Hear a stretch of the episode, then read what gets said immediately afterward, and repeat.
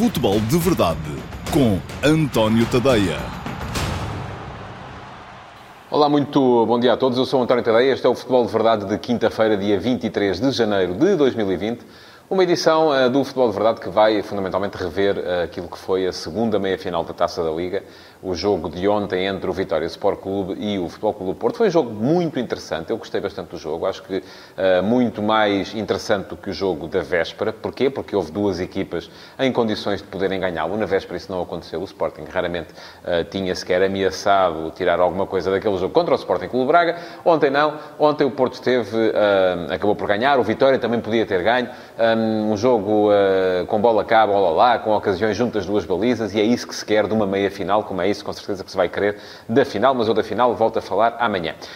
Uh, os, falar do jogo de ontem acaba por ser também uh, imprescindível falar um, daquilo que foi a polémica que se gerou no final e de uma confusão, pequena confusão, que eu já sabia que ela ia acontecer, mas acabei por optar por manter a ideia um, naquilo que foi a minha newsletter de, de ontem, entre linhas, mas eu já lá vou, já lá vou chegar. Antes tenho que vos recordar de uh, que podem fazer perguntas. Quem estiver a ver este Futebol de Verdade em direto, seja no uh, Facebook, seja no uh, Instagram, seja no YouTube, pode ir à caixa de comentários, deixar as vossas perguntas. tem que ser sobre futebol, não tem que ser sobre o tema que está anunciado para hoje nesta emissão, mas desde que seja sobre futebol, qualifica-se para ser respondida a seguir, só que já não vai ser aqui. Isso era antes, era antes do, do ano novo, desde o início deste mês de janeiro, o Futebol de Verdade acaba e quando acaba o Futebol de Verdade eu passo a responder às perguntas no meu site, também em direto, uns 5, 7 minutos depois de terminar esta emissão. Geralmente a coisa aponta uh, para as 13 horas. Uh, 5 para 1, 1 da tarde, 1 e 5, enfim, é por volta dessa hora. Quem quiser lá ir, uh, logo na página de entrada, um, do lado direito de quem entra, está uma janela com, para, com link para o Q&A, Question and Answer, pergunta e resposta, que é basicamente, eu leio as perguntas que vocês deixaram, identifico os autores das perguntas e dou o melhor de mim próprio para poder responder-lhes. Bom, vamos então entrar na uh, agenda do dia de hoje. Um, para falar fundamentalmente então do jogo de ontem entre o Flóculo Porto e o Vitória Sport Clube. Ora, foi um jogo com duas equipas um, focadas no ataque e isso logo à partida uh, fez com que o jogo fosse uh, mais interessante. O Vitória já sabe que dificilmente traiciona as suas eh, ideias, não o fez contra nenhum dos clubes grandes eh, que defrontou. A exceção terá sido eventualmente o jogo no Dragão. Porquê? Porque ficou com 10 logo ao primeiro, segundo minuto por expulsão de Tapsobá eh, e jogar com 10 durante 90 minutos no Dragão contra o Porto, com certeza não deve ser coisa fácil. Mas, ehm, de resto, fosse com Benfica, fosse com Sporting, fosse com Arsenal, fosse com o Sporting Clube Braga, fosse com o Eintracht Frankfurt, o Vitória Sport Clube não traicionou as suas ideias e ontem voltou a jogar de acordo com as suas suas ideias, que são basicamente ter bola, construir, construir pacientemente, chegar à frente, ter a capacidade para criar desequilíbrios. E ontem a novidade é que de facto criou mais desequilíbrios do que é habitual uh, no ataque. Isto pode ser fruto de duas situações. Primeira, uh, a boa exibição, que é inquestionável, dos dois uh, extremos, Edwards mais sobre a direita, Davidson mais sobre a esquerda, estiveram os dois particularmente bem. E em segundo lugar, o facto do Foco do Porto também estar particularmente balanceado para a frente, porque tinha Dois laterais muito, muito ofensivos. Alex Teles um, saía com frequência, Coronas então uh, parecia que estava desenfreado. Porquê? Porque uh, a arrumação tática do Porto no jogo de ontem um, permitia isso mesmo, ou pedia isso mesmo ao mexicano que esteve a jogar como defesa lateral e se calhar acaba por ser essa a melhor forma de encontrar o tal equilíbrio que a equipa do Porto tinha perdido em termos táticos nas últimas uh, partidas, quando andou a experimentar Marega do lado esquerdo. Ontem voltou tudo à fórmula inicial, Marega a partir da direita, direita, a juntar-se muito a Soares eh, como ponta de lança. Otávio a tentar compensar mais ou menos estas eh, eh, diagonais de Marega da direita para o meio, sempre à procura Marega do tal espaço entre o lateral e o central, da profundidade.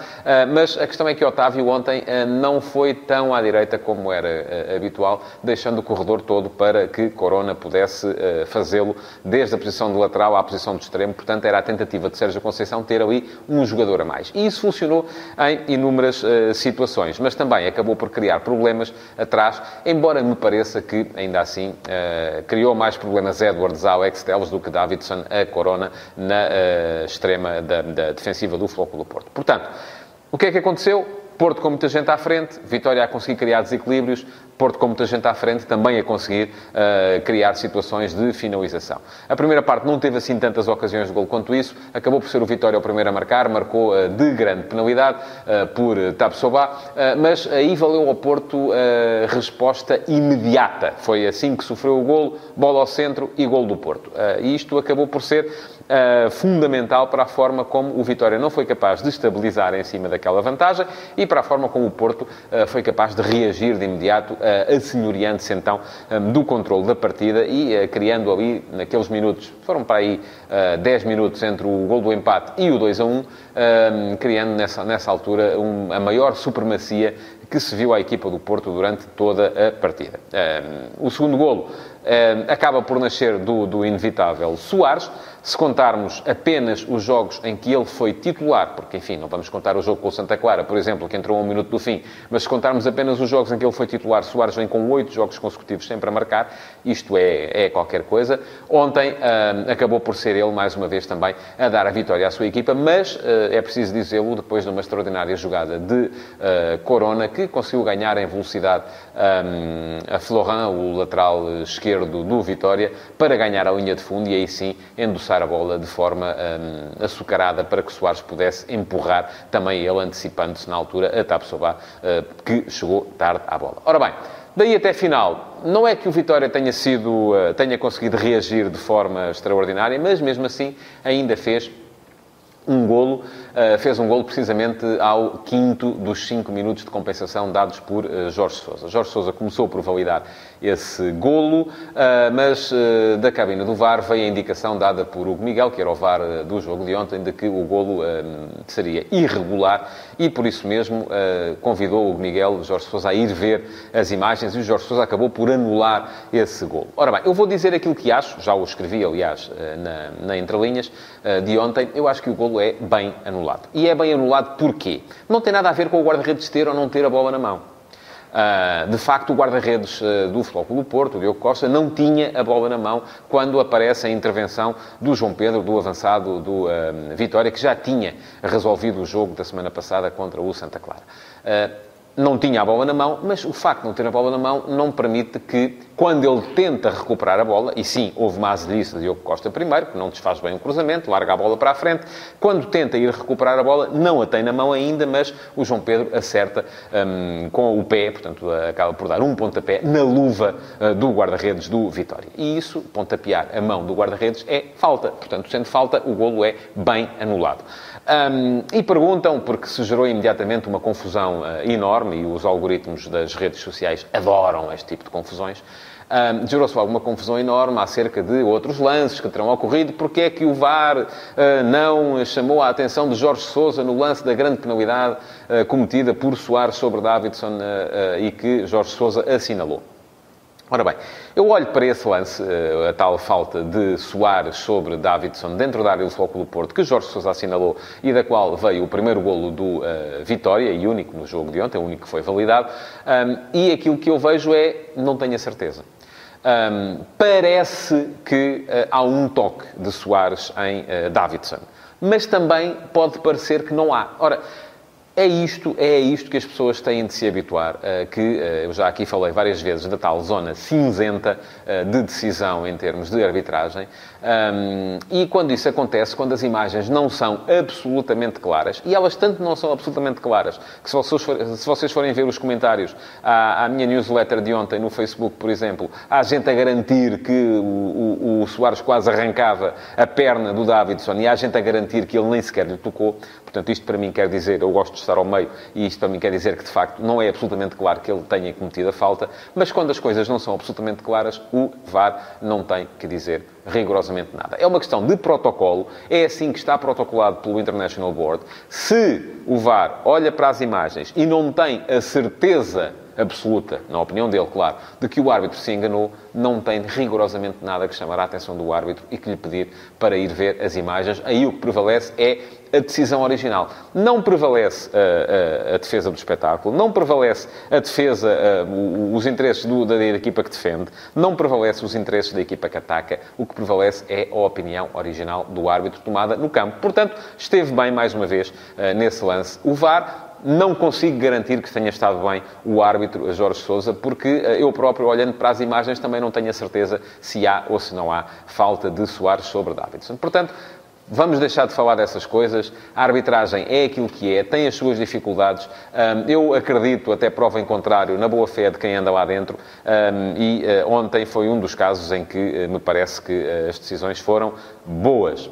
Ora, de onde é que vem a confusão? Uh, enfim, houve confusão no final do jogo, como é evidente, porque não deve ser fácil para um treinador, uh, seja para, para os jogadores que estão em campo, marcarem um golo que lhes permite levar a decisão de uma presença numa final para o desempate por grandes penalidades e depois ver o VAR anular esse golo depois do árbitro ter validado. Enfim, deve ser um soco no estômago daqueles que é muito difícil eh, de, de, de aguentar. Um, portanto, ali houve logo ali alguma confusão. Mas o próprio Ivo Vieira, depois, quando foi à conferência de imprensa, teve o bom senso de nem sequer entrar por aí, de dizer que não fala desses assuntos, porque se não fala uh, quando é beneficiado, também não fala quando acha que pode eventualmente ser prejudicado e não fala nunca. Pronto, e é assim que faz uh, sentido que as coisas acabem por ocorrer.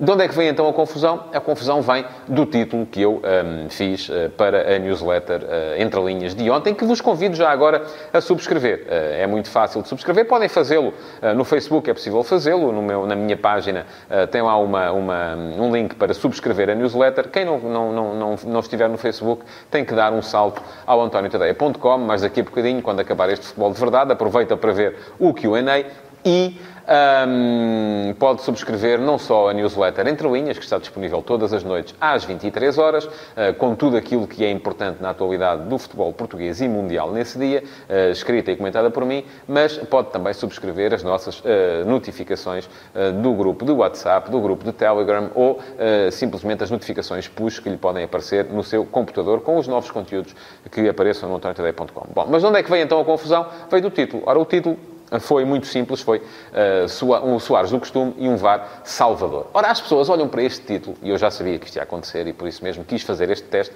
as pessoas olham para este título e acham imediatamente que eu estou a dizer que, uh, que o VAR esteve mal, que o VAR um, errou, que o VAR uh, induziu o árbitro em erro. Nada disso.